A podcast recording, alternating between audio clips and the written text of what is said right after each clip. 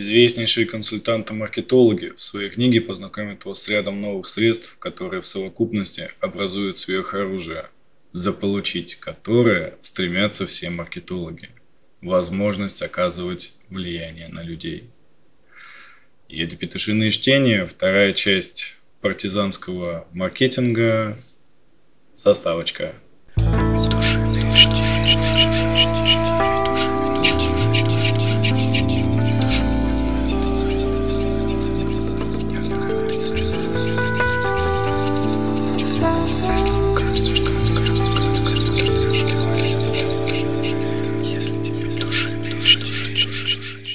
Итак, а, в предыдущем разборчике была допущена небольшая неувязочка. А, забыл сказать о том, упомянуть, в одной из заметок было указано, что при написании рекламного креатива или же текста необходимо писать его так, как, а, как разговаривал бы с ним его внутренний голос. И снова мы забыли петушков включить. То есть смысл такой, что когда человек читает, это очень важная информация. Когда человек читает, читает он своим внутренним голосом. Соответственно, если вы пишете э, креатив, то рассчитывайте, вообще пишете любой текст, то рассчитывайте на то, что читать его будут именно внутренним голосом. И по прошлой главе не было сделано выводов, по прошлым четырем они там не так, чтобы прямо уже очень нужны были, но постараемся сделать здесь. Пишется это все экспромтом, без подготовки, поэтому э, бывают косяки. Итак, глава пятая. Новая партизанская стратегия проникновения в сознание. А, здесь нас сразу встречает очень сильная мысль о том, что ученые изучили, сколько раз необходимо проникнуть в сознание покупателя со своим торговым предложением, прежде чем он перейдет из состояния полной апатии в состояние готовности к принятию решения о покупке. И ответ был найден 9 раз. А, то есть, если человек, грубо говоря, на основании этого исследования, инфа не точная, если честно, здесь как бы нам даже не говорят, какое исследование. Но, в принципе, что-то в этом есть разумное. А, так вот, э, если 9 раз человек видит, допустим, в рекламе ваш креатив, баннер, там еще что-то, бумажечку вашу, то он уже принимает решение о том, чтобы попробовать. То есть это имеет право на жизнь, потому что как бы а, здесь немного не точно написано о покупке. А, здесь больше как бы именно такой пробная закупочка, то есть испытать, если 9 раз я об этом услышал, и это близко мне. Еще важный момент, близко ли это тебе. А, это работает, э, ну, разумеется, с целевой аудиторией. Вот. Тут же нам говорят, что потенциальный покупатель обращает внимание лишь на один из трех показов этого самого сообщения. Что нам путем нехитрых математических манипуляций говорит о том, что необходимо пустить в человека 27 реклам для того, чтобы он принял решение о покупке. Здесь нам, собственно, и заявляют, типа отмазываются на самом деле, что партизанские маркетологи – это терпеливые маркетологи. Мы будем показывать каждому человеку сообщение по 27 раз, и мы его дожмем. А, здесь могу лишь прокомментировать, что да, дальше у нас идут как бы павловские эксперименты о том, что, собственно, необходимо, ну, от, от, ну, павловские эксперименты, вызывание рефлексов, все знают. Ну,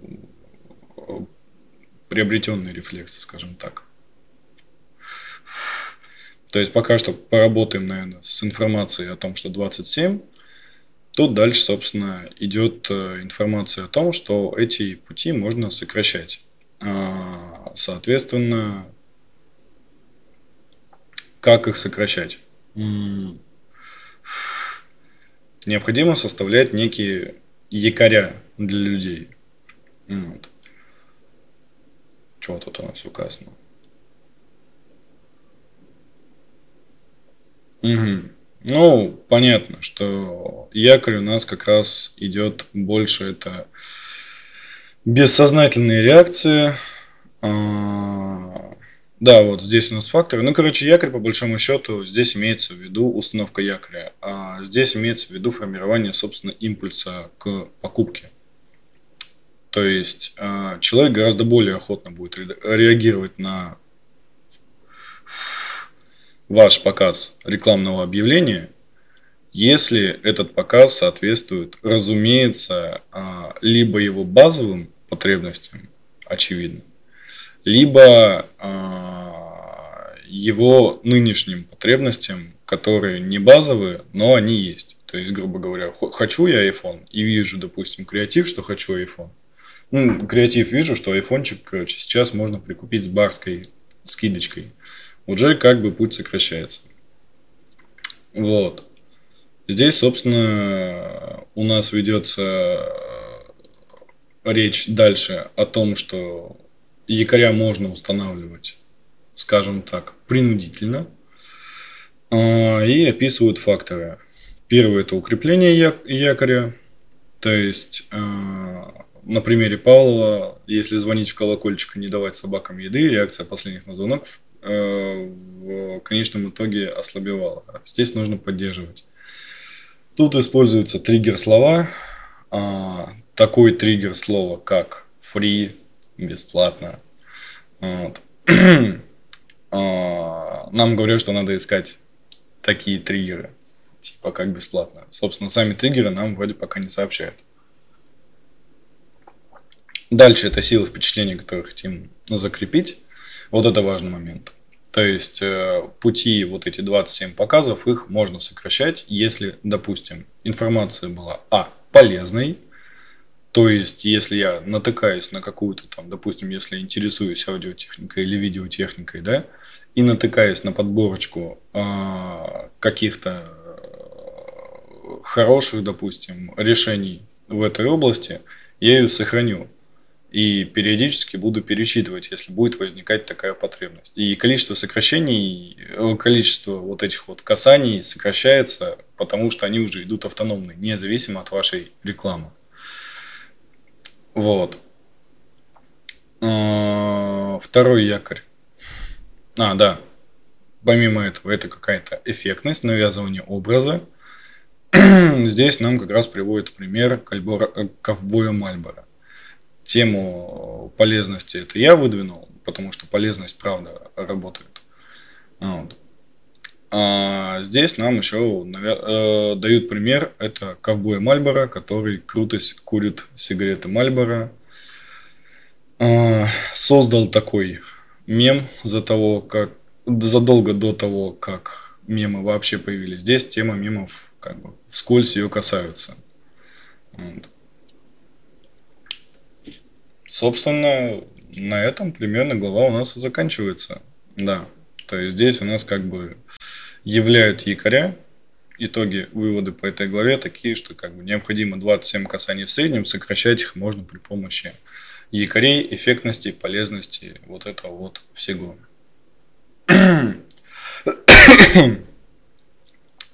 Глава шестая. Это письменное обращение к бессознательному. А, здесь, собственно, будет рассказано о композиции рекламных обращений и конкретно уже набившая скомину мудрость о том, что нужно придумать э, заголовок максимально крутой. А, здесь нам покажут, как писать текст. А, да, вот это вот очень такая сильная вещь. Ну, не то чтобы сильная, короче, вот конкретно этот момент лучше прям перечитайте в книге, потому что, если честно, его по-другому, его пересказывать очень долго. То есть, э, начинает он с того, что надо писать заголовки, но говорит, есть еще как бы мудрость. это использование золотого сечения. А кто не знает, это 0.68, используют его очень многие люди, использовали за всю историю. Да Винчи, Кубрик вроде как, э, Парферон, а, в Парфероне. Фиди, Фидиас использовал при создании Парферона. вот. Здесь нам, собственно, рассказывают, как, в каких пропорциях это у нас происходит.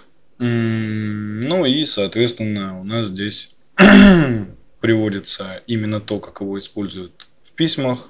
То есть это а, не, это, это, это не описать так, чтобы это прям визуализировалось. Не знаю, схемы нельзя вставлять, это все-таки авторское право. А, загуглите, как работает а, золотое сечение. Я не скажу, что это прям основа основ, и без него все хорошо происходит. Не надо так. Больше будете задрачиваться в том плане, что как бы сейчас уже нет, сейчас, по крайней мере, нет таких требований, чтобы письмо было эстетически идеально достаточно того, чтобы оно было эстетически приятно. Но в качестве этого можно сказать, что там есть местечко под заголовок. Ну, по сути, на самом деле, в принципе, как бы, а что далеко так пишут, но пока нет, пока мы ничего отвечать не будем. Вот. Собственно, что за примером-то далеко ходить? Золотое сечение – это, по большому счету, стандартная аида. Attention, interest, desire, action. А, аиду, я думаю, знает уже каждый, можете загуглить. То есть, по сути, как бы золотое сечение здесь, а, это, по большому счету, вот что-то типа аиды и есть. И вот здесь, собственно, пункты, которые...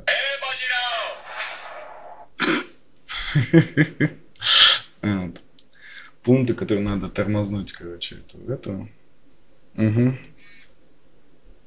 Тормознуть телефон. Извиняюсь очень. В рабочий день записываться очень тяжело. Вот. Но писать надо. Надо развиваться. Вот. А, здесь нам говорят о том, что да, вот, типа как составляется продающее письмо, а, список вещей, которые должны быть в его аиде, в его золотом сечении. Четыре пункта, каждый из них стоит миллион. Первый пункт – это заголовок, второй пункт – это выгоды, а, третий – это реверсирование риска, и четвертый – по скриптум. Думаю, здесь, в принципе, все и так понятно, тем более дальше будут уже подробнее рассказывать об этом всем.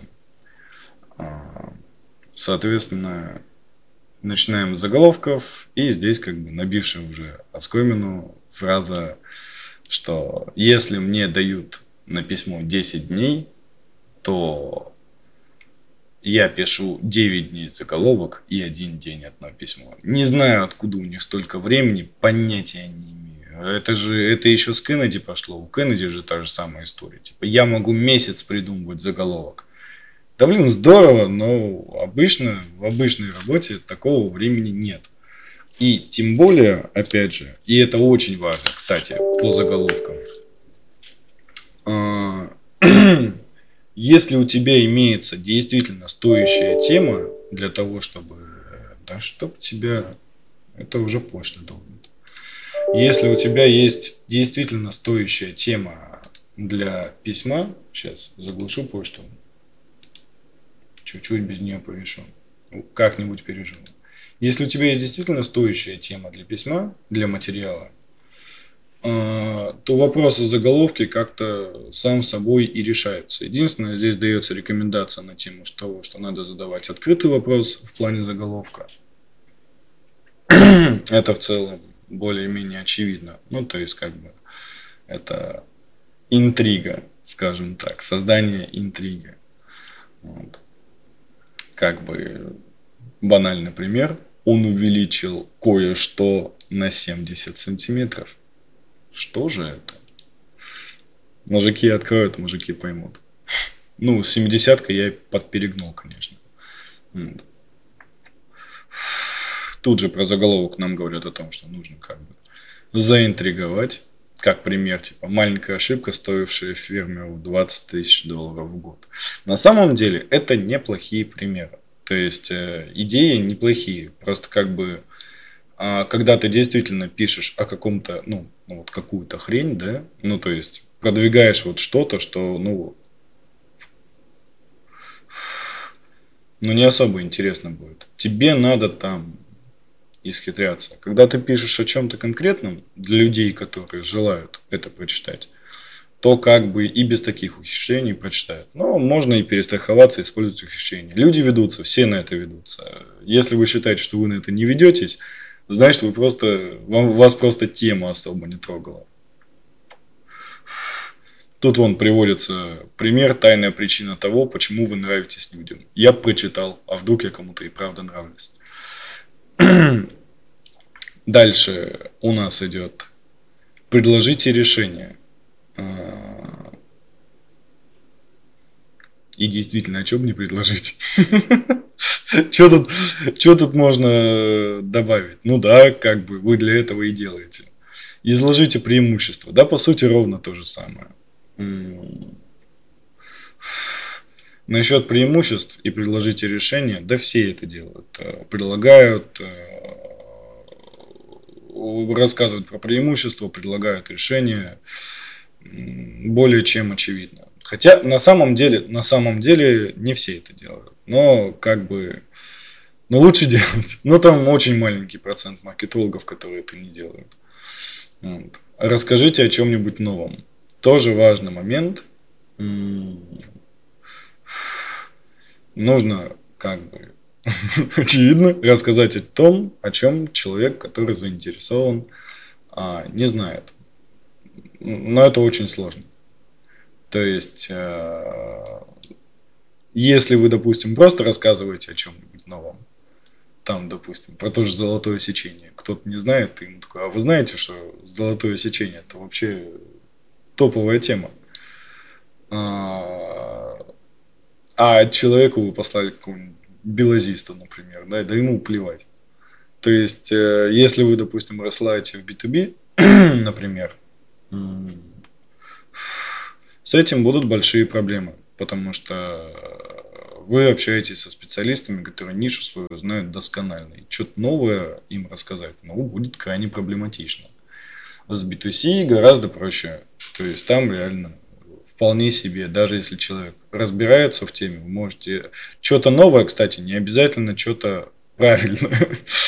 Ну, точнее, не обязательно что-то правильное, а не обязательно что-то, скажем так, полезное.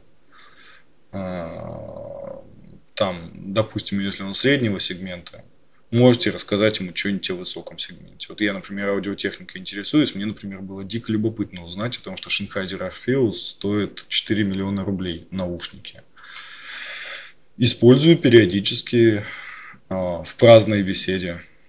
Почему бы, собственно, и нет.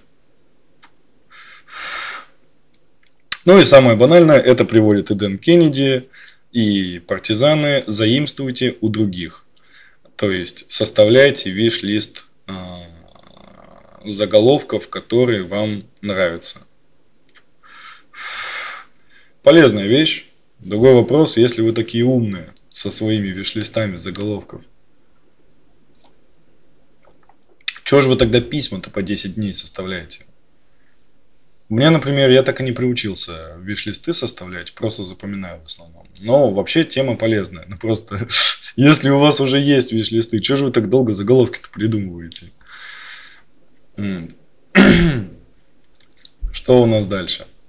Дальше у нас, соответственно, идет а,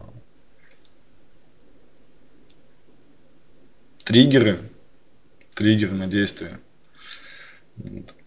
Соответственно, здесь у нас работает как? А, тут у меня даже, тут у него даже указано. А, создание якоря происходит в четыре стадии. Выработка состояния, которое затем нужно будет воссоздать, установка якоря на выбранное состояние, возможность снятия выбранного состояния, инициирование якоря. Здесь разбирается сейчас подробнее. Расскажем. Не очень я запомнил этот материал почему-то. Значит, значит не очень полезный был выработка состояния, которое затем нужно будет воссоздать, ну, это очевидно. То есть здесь как бы у нас а, необходимо рассказать о том, какие приятные впечатления возникнут у тебя после покупки. Надо, кстати, да. А. Ну да, якоря и триггера это уже как бы после заимствования у других, то есть тема с письмами закончена. Извиняюсь, не пометил. А, то есть здесь уже идет речь, собственно, о якоре, а, четыре стадии. Первая выработка состояния, которое затем нужно будет воссоздать. А, понятно. Рассказать о том, как клево использовать продукт. Установка якоря на выбранное состояние. А, это именно акцент на эмоции. То есть, грубо говоря, используя нашу мазь, чем мы о? Используя, допустим, наш антиперспирант, а потом от тебя вонять не будет, представь, как много девок будет за тобой не воняющим гоняться. Это вот представь, это вот это конкретное у нас является установкой якоря на выбранное состояние. Подумай, представь. Возможно снятие состояния это, я так понимаю, просто интонация.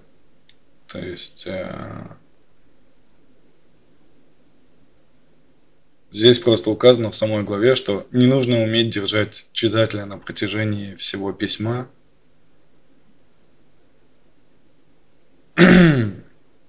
Ну и это все.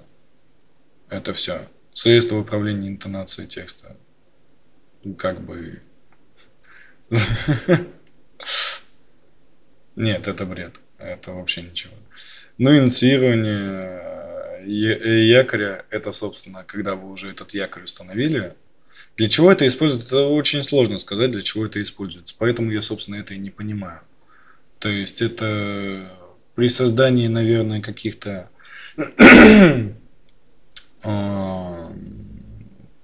must-have, а, обиходных приложений, может быть, да. Но если честно, это очень тяжелая и бесполезная вещь. Потому что слишком много заумности, что ли, здесь. Ну, правда, это, это перебор. Иници... Ну, то есть тебе нужно буквально, то есть вот это вот все а, идеального создать, типа представьте, объясните преимущества. Но это просто, это, короче, грубо говоря, это научное обоснование. Блин, на самом деле это несложно. Сейчас вот, когда произносил, это несложно. Короче, по большому счету, это научное обоснование того, что мы и так делаем. Вот. Ну и, собственно, все. Рассказали про якоря, про триггеры, нам не рассказали. Не знаю, если будет непонятно, там, еще пока набираем как бы подписату сюда, там, если кто будет это смотреть в комментах, там, черканите, если непонятно, разберем эту тему отдельно, потому что, честно, здесь разобрано максимально коряво. Книга неплохая, но моментами, конечно, все хреново. Так, глава седьмая.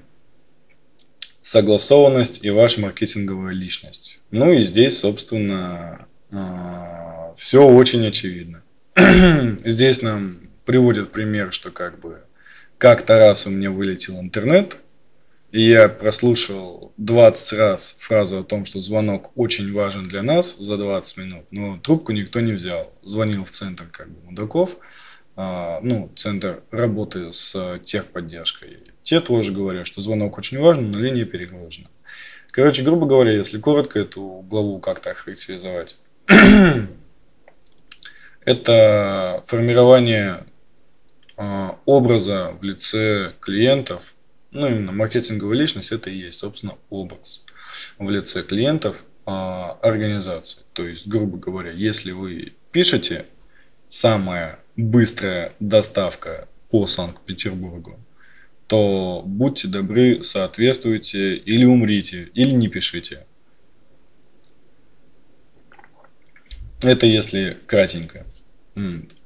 Соответственно, тут нам дают рекомендации о том, как обеспечить эту согласованность маркетинговых компаний истинной корпоративной личности. А, контактируйте с клиентами только тогда, когда можно сообщить им что-то новое. А, уже так мало кто делает, просто потому что обороты клиентов за счет того, что у нас CRM-системы, э, лиды генерации сумасшедшие, а, уже как бы никто не делает э, так, чтобы позвонить и спросить, как дела даже больше скажу, если вы кому-то ваш менеджер наберет из клиентов, несмотря на сумму, чек или еще что-то, позвонит просто и спросит, как у тебя дела, очень удивятся. И поэтому на самом деле конкретно я бы вот эту тему со счетов не сбрасывал. Потому что здесь у нас все-таки надо принять, что книжка старенькая, 2006 а год, прошло много времени. И конкретно сейчас контактируют только когда что-то надо. Только когда надо там что-то сообщить или прочее. Ну, понятно, что как бы кто ты мне такой, чтобы узнать, как у тебя дела. Здесь как бы еще об этом тоже неплохо э, рассказывают, потому что э, можно просто сообщать что-то интересное. То есть там, ну, я обычно не начинаю никогда разговор с вопроса, как дела. А обычно я просто скидываю что-то, что интересно. Для меня, например, или для клиента. Вот. Просто потому что, ну, что бы не поделиться. Завяжется диалог, поболтать. Вот. Но это, скажем, тот вопрос, тот аргумент, который отличает как бы менеджеров сильных, ну, коммерческих специалистов сильных от коммерческих специалистов молодых и очень слабых. Все-таки иногда приятно. Ну, заставьте клиентов работать с вами. А, очень неплохая мудрость на самом деле, очень хорошая мысль. А, редко где применима и, кстати, очень зря не знаю, на территории, вот именно на территории России почему-то это является чем-то типа дурного тона, потому что в других странах это более-менее развито. Конкретно у нас это, это не к тому, что у нас плохая страна или еще что-то, это к тому, что как бы просто просто не принято. То есть здесь как бы используется, например, А, формирование из клиентов какой-то фокус-группы, из хороших клиентов. Организация совместных мозговых штурмов. А, не знаю, может потому что все очень заняты, но вообще было бы очень здорово на самом деле, если бы такую тему применяли. Вот. Пункт третий. Подчеркивайте свое УТП всем, что вы делаете. Очевидно. То есть написал самый быстрый маркетинг. Будь добр, делай. Это мне заметочка. Потому что иногда не делаем. Иногда косячим. Но очень извиняемся. а, тотальная честность. Четвертый пункт. Тотальная честность, какой больше ни у кого нет. Вот за это я буду топить, наверное, до самого конца. Потому что а, врать, особенно в бизнесе, а, самое последнее дело. Тебя, как говорится, за базар подтянуть очень легко. Все твои обманы очень легко проверяются. Поэтому сам никогда не обманываю и другим не рекомендую. И если косячишь, говори, что косячишь.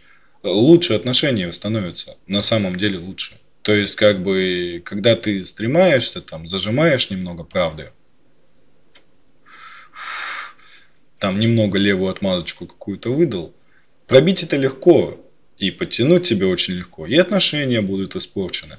А когда ты честно сказал, брат, ну, это не означает, что надо постоянно косячить и говорить об этом. Но когда ты работаешь хорошо, и вот, и вот работаешь, работаешь, а тут косяк, обязательно надо сообщить.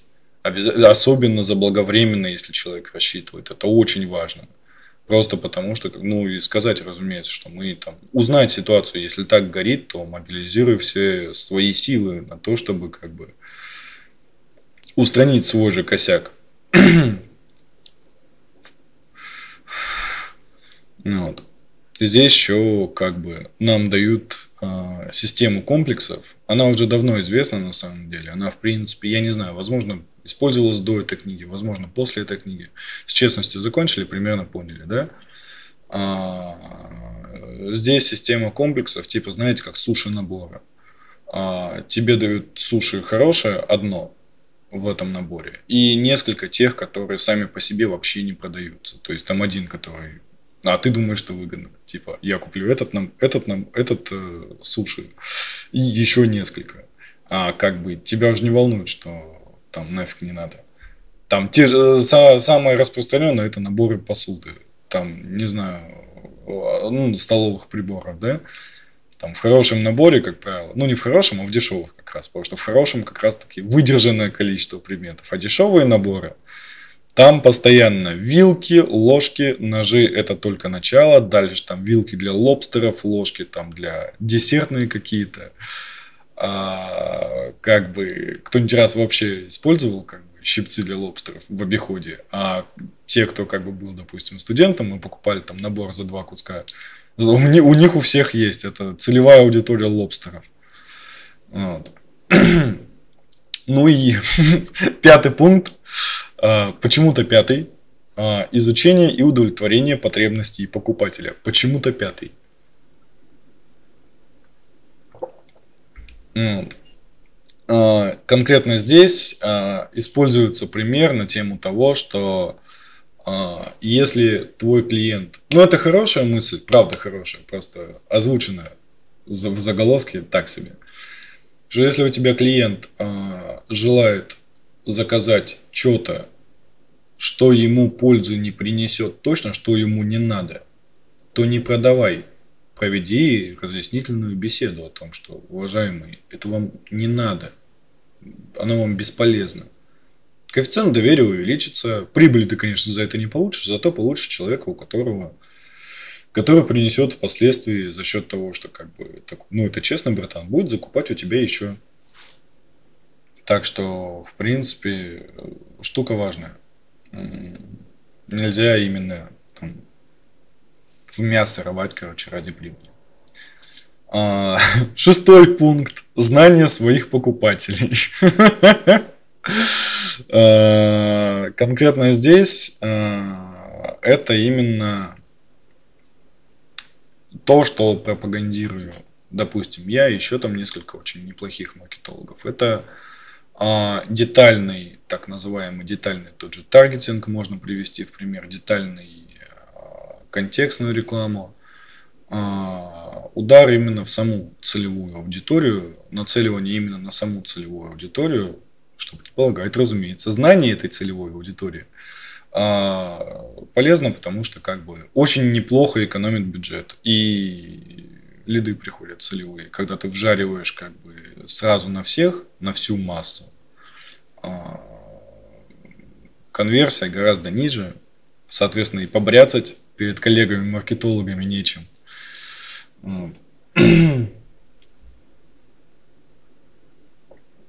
Хочется же побряцать KTR.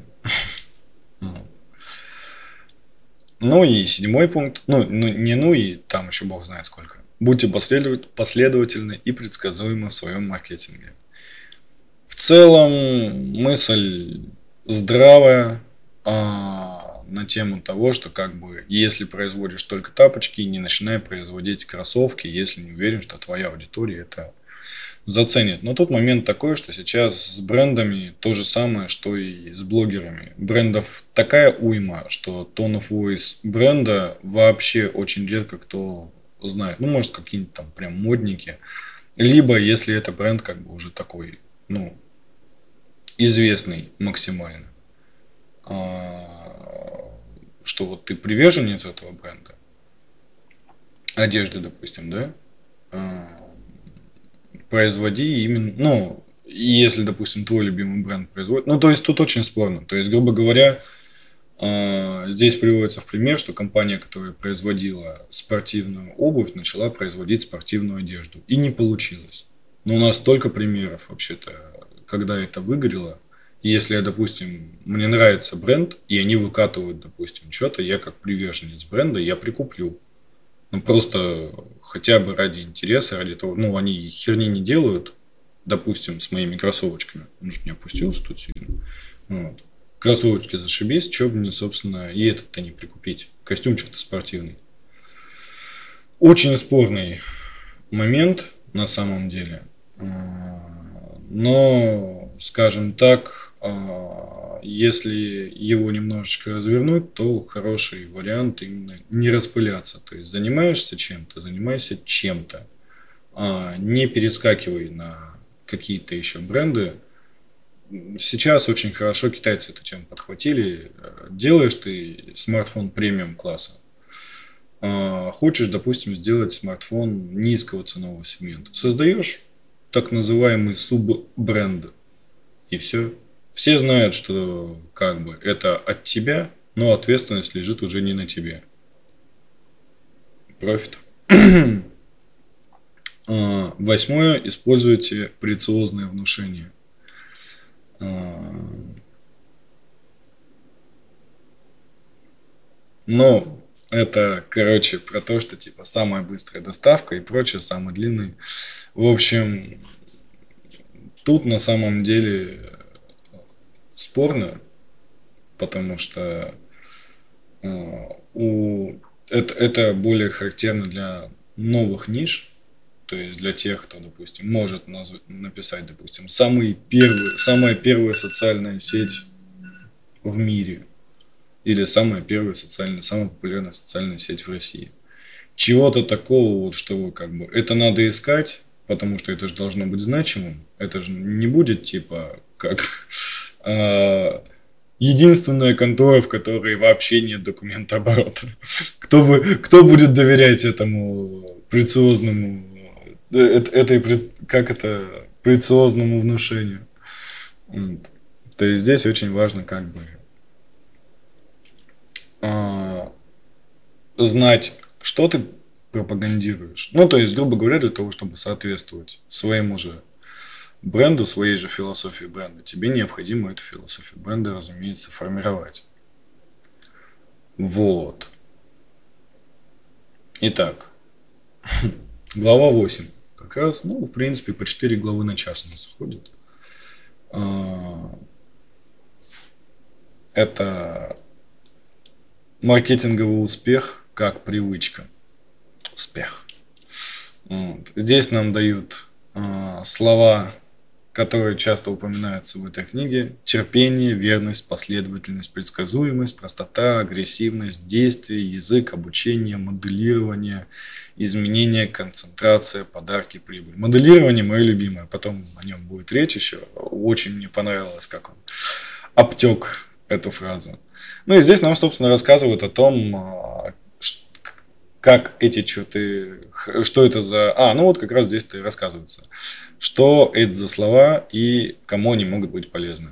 Соответственно, терпение – это как раз про то, что 27 раз надо показывать креатив, терпи, а, жди 27 раз, это получается 20, это месяца два надо прорабатывать пацана.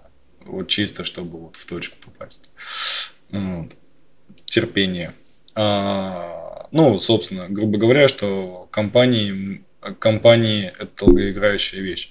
Компания это правда долгоиграющая вещь, если ты занимаешься формированием бренда. Если у тебя что-то типа дропшиппинга или инфобиза, нафиг тебе это не надо.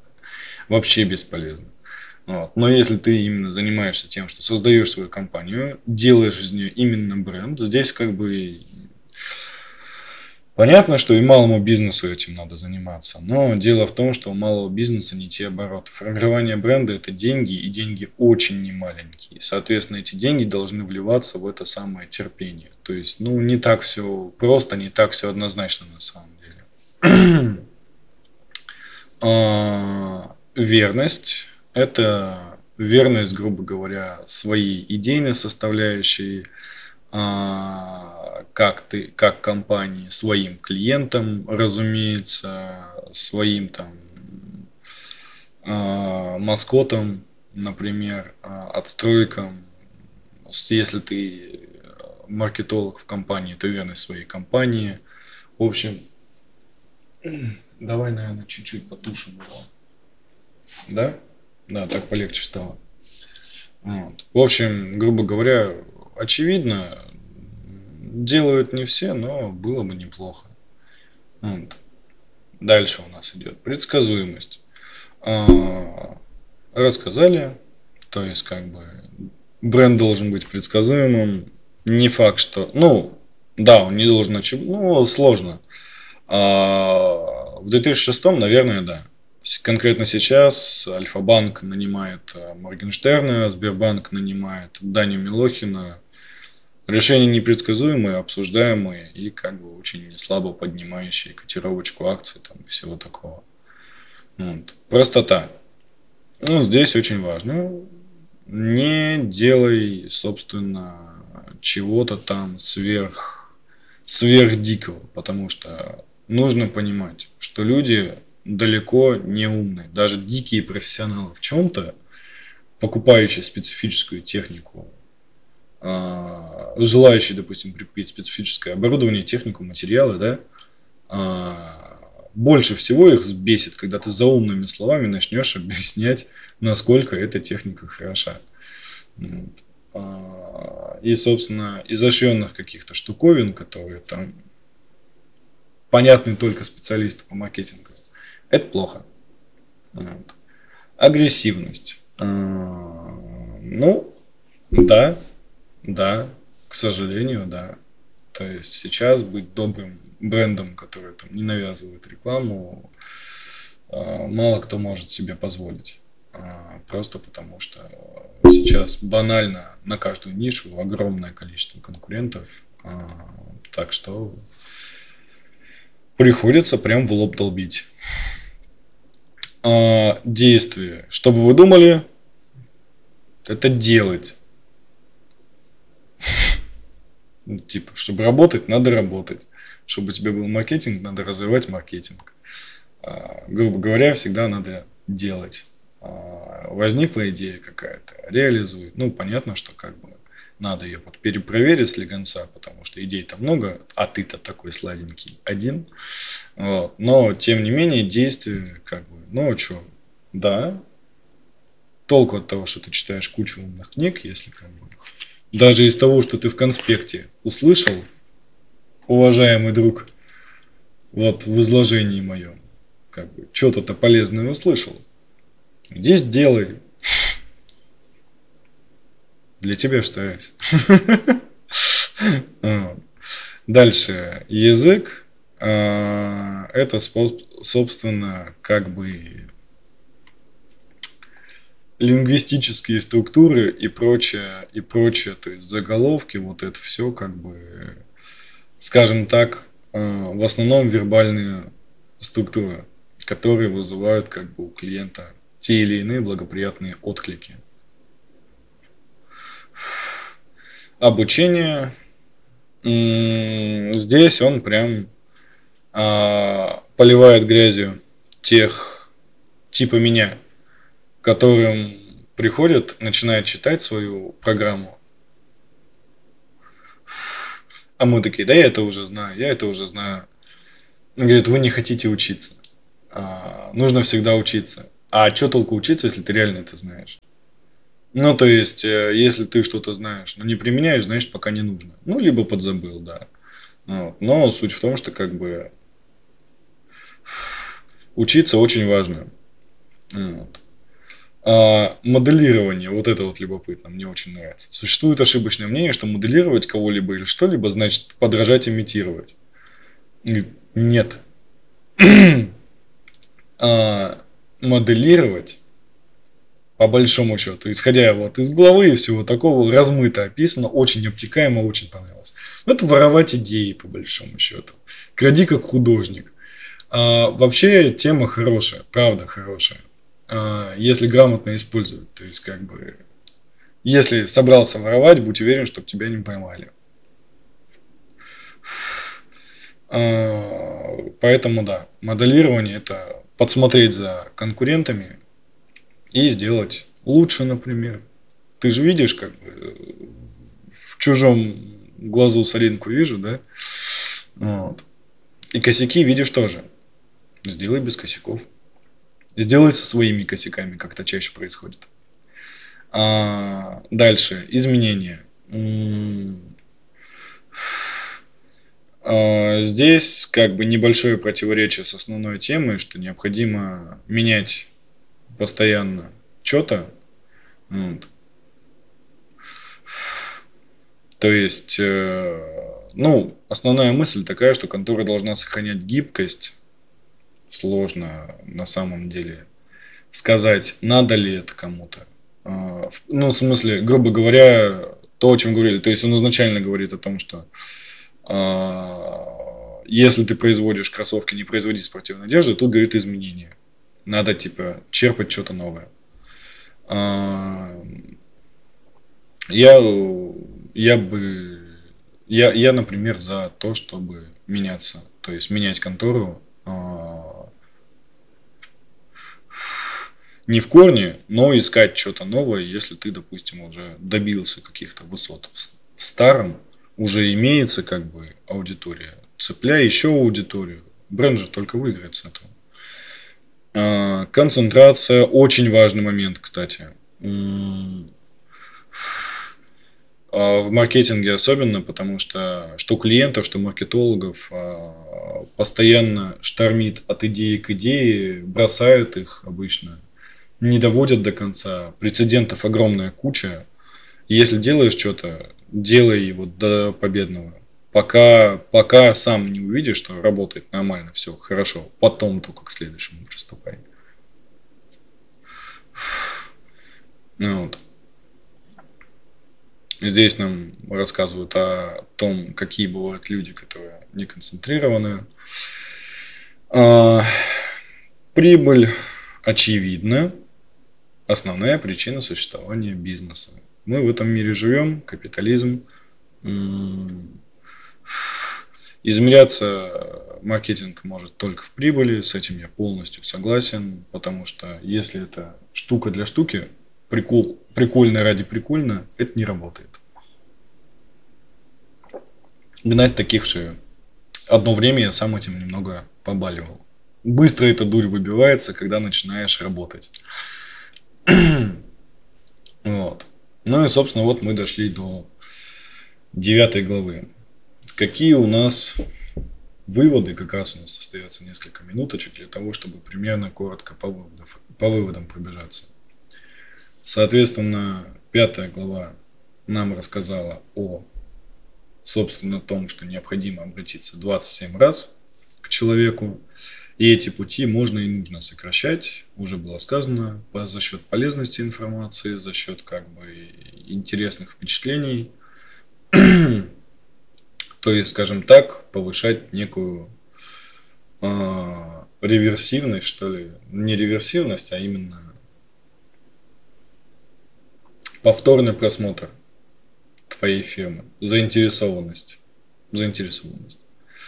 Вот. Глава пятая нам рассказала о том, что можно проникать в сознание.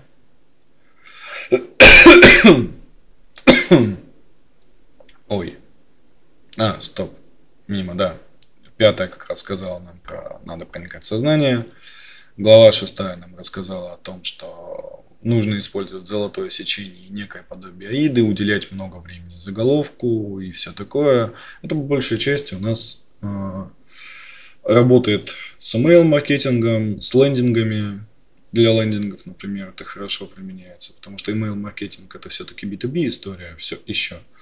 Вот, а именно как бы, ну, почту обычные люди читают, ну, так редко. А, а вот лендинги это очень действенная вещь. И то есть на товарной позиции, на некоторые, я буду за это топить, на товарной позиции для B2C важно создавать отдельный, специальный а, ну, не прям лендинг, но определенную страницу, которая этому товару, этой группе товаров посвящена. Это очень хорошо работает. А, глава 7 нам рассказала о том, что маркетинговая личность должна быть согласована а, и должна быть нацелена, собственно, на людей, которые у тебя все это покупают. Ну, глава 8 нам изложила базовые принципы, собственно, маркетинга как такового. Не маркетинга, а, скажем, маркетинговой компании. А, в целом достаточно... Ну, это, знаете, типа, оно вроде очевидно, но как и было, допустим, в главах с вербальными методами, глава 3 в прошлом конспекте, неосознанно ты это делаешь, а вот когда ты это осознанно делаешь, гораздо больше профита. Ты хотя бы понимаешь. Потому что когда ты осознанно делаешь, ты думаешь, и ты видишь, где перегнул, где не дожал, где косяк, где не косяк. Вот, собственно, и все. За сим закончим. Снова не делал пометочки, но мне еще звук как-то надо подвыровнять, потому что что-то как-то с запаздыванием этим. но, думаю, с этим я совладаю. Вот. Спасибо за то, что были сегодня со мной. А, первые две главы, признаю, так себе пошли, но там вторые э, две пошли как-то уже полегче. А, надо будет именно учиться, чтобы прямо с места садиться и долбить. Вот.